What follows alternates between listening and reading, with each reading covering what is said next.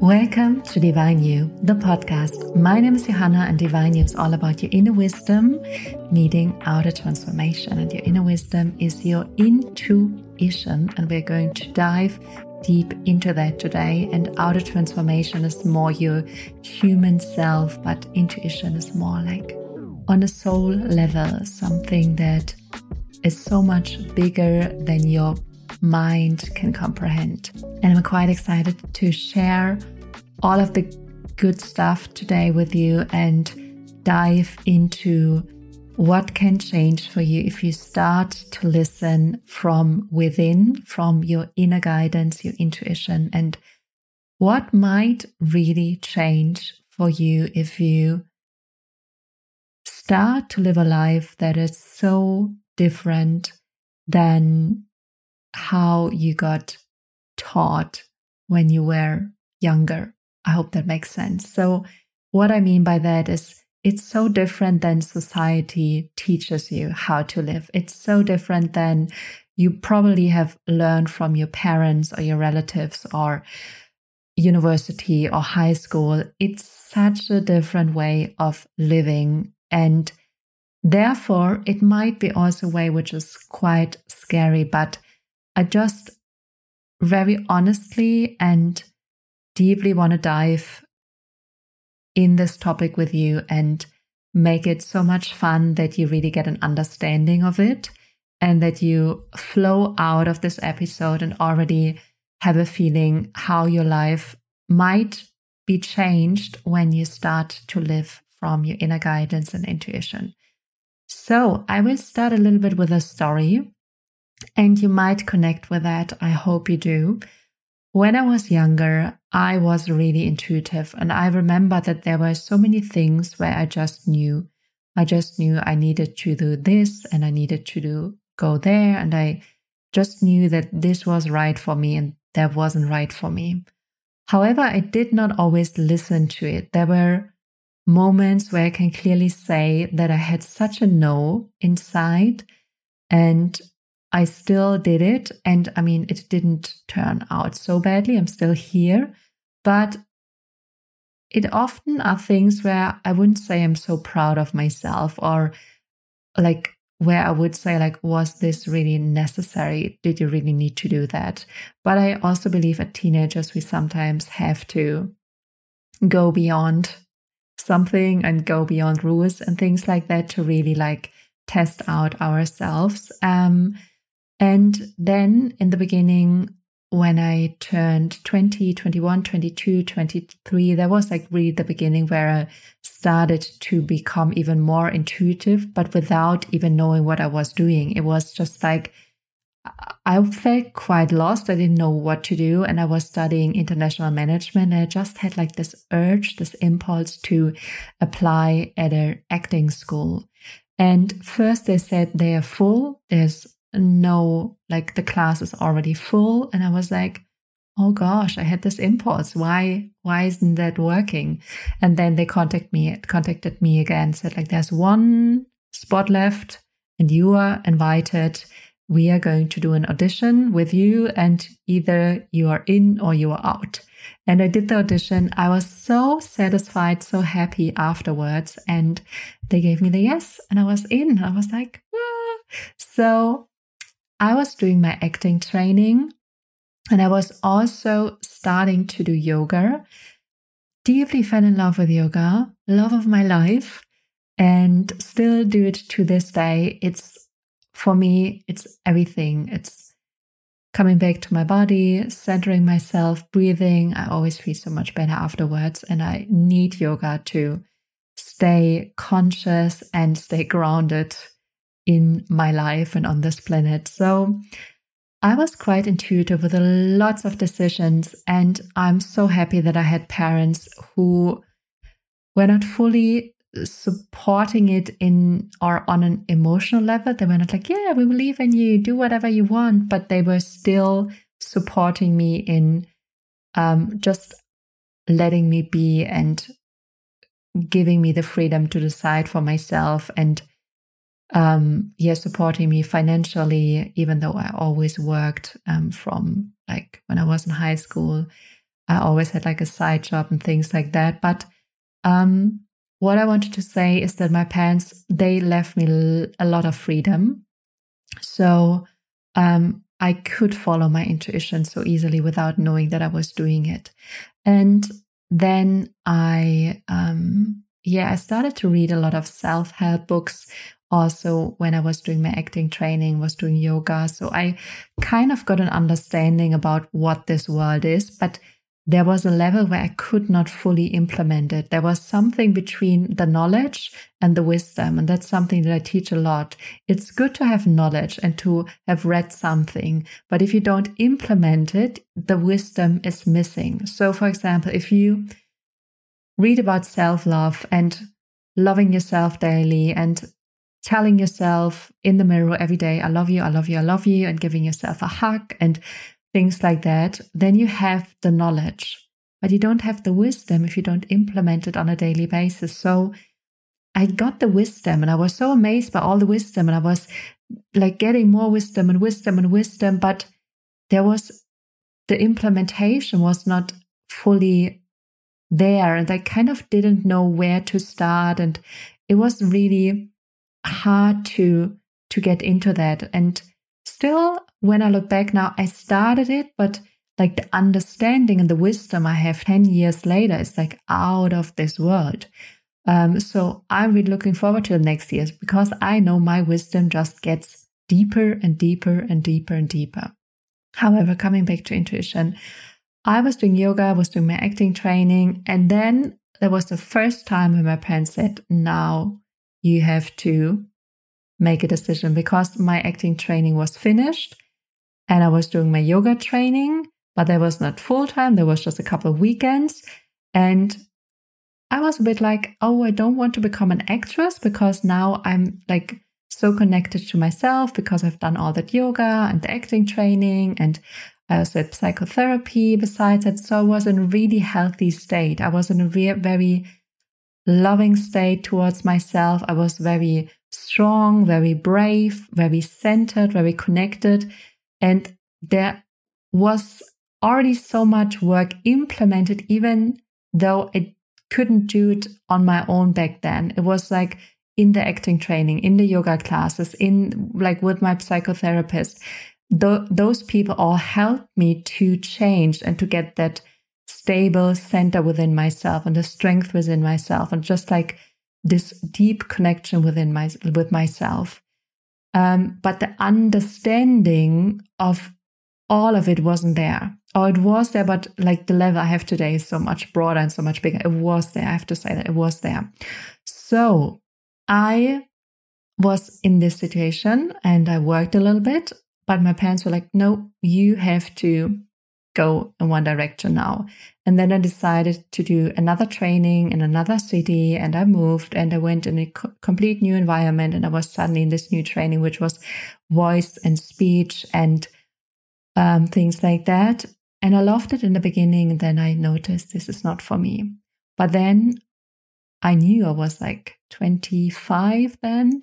I knew my parents were like a little bit more stressful and they were a little bit more like mm.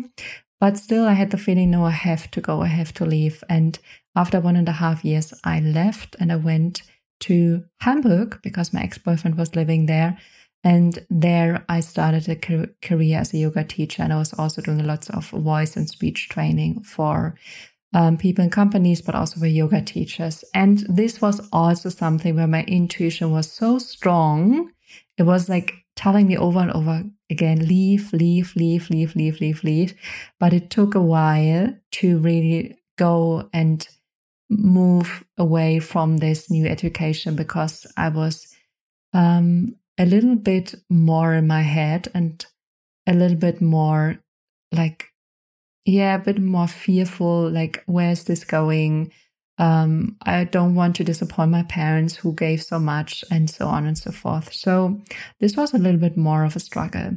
And then when I was in Hamburg, I finally got an understanding about intuition. And I even heard the word like in a different way suddenly. It was like, oh, there's like an inner voice and I can talk to it. And two people were like the ones who really brought me there. And there was Jess Lively, she's a podcast as well, and Gabby Bernstein. And I did trainings with them, and this really brought me to a deep, deep, deep, deep, deep connection to my inner voice and suddenly having like a connection where I could ask questions and I could get answers and I could get guidance. And it got so crazy that I was just asking which train should I book. And my intuition would answer and I would book the train, even though it made no sense. Honestly, it made no sense. I gave a speech training in another city and my intuition said book a train two hours later after the training was already finished. Like I could have easily taken the train like one or two hours before that, but my intuition was like two hours later. I'm like, I'm booking that train. Of course, it's my inner guidance. I'm doing that. And I met the most epic human being because of that, because I was invited to work with someone from a company there and we worked there. And it was a woman, and she invited me to um, a group of um, people who are owning a company or are self employed. And this brought me in like a new space of people, like people who really have goals and visions and want to grow and want to expand. It was like really such a new world for me with so much more money and so much amazing, epic human beings. I was like, oh my gosh. And this was just because my intuition said, book a train later, because my mind would have said, okay, because I was giving a training there, the training is finished, and then you have enough like time to easily go to the train station and just leave. But my intuition was like, no, stay there longer. So I did that. So this is a good example. There's so many more things where I just listened to my intuition and it just unfolded in such a beautiful way and so many miracles and coincidences and things like that. So this is what happens when you start to listen to your inner guidance, your intuition. I actually love to say inner guidance because it feels like something is guiding me from within. Um, this is how it feels for me. Um, but I also love inner voice because it's also something that um, talks to me, but inner guidance feels more like a bigger thing and it feels more like it's not just a voice, it also um, talks to me in different ways. Sometimes it's more like a feeling, sometimes it's even, sometimes I feel like energy is pulling me in some direction. So this is also inner guidance for me. So that's why I often say inner guidance. Um, but in total, inner guidance, intuition, inner voice, it's the same. So if you start to listen to your intuition, your inner guidance, so many things will happen that you could have never, never in your life could you have thought about it. Like it's probably you have thought about um, a goal or a desire. You probably have thought about that, but the way your inner guidance leads you to that goal, you could have never Never, never, never in your lifetime you could have thought about that. For example, back then, I think it was 2017 when I was giving the training and I booked the later train and I met like the amazing human being who connected me to all this company owners and so on and so forth. Um, I pretty much was longing for people who were like eager to step up and to grow and want to build something on their own. I was pretty much eager and longing for that. But if my mind would have like guided me to something like that, I probably would have gone to some kind of um, social event that you find on Eventbrite or like something, just like a social event you find it on Facebook or wherever, where you know, like there are people who are self-employed, there are people who uh, want to grow. I would have done that, and I also have done that, but it wasn't that satisfying. It was like the people where I was really like, oh, this feels like a soul match. And um, yeah, so this happened. And this is also why you, you your inner guidance knows where you want to go. It just knows it. It knows exactly where you want to go and it will guide you there. in a way that you cannot even think about.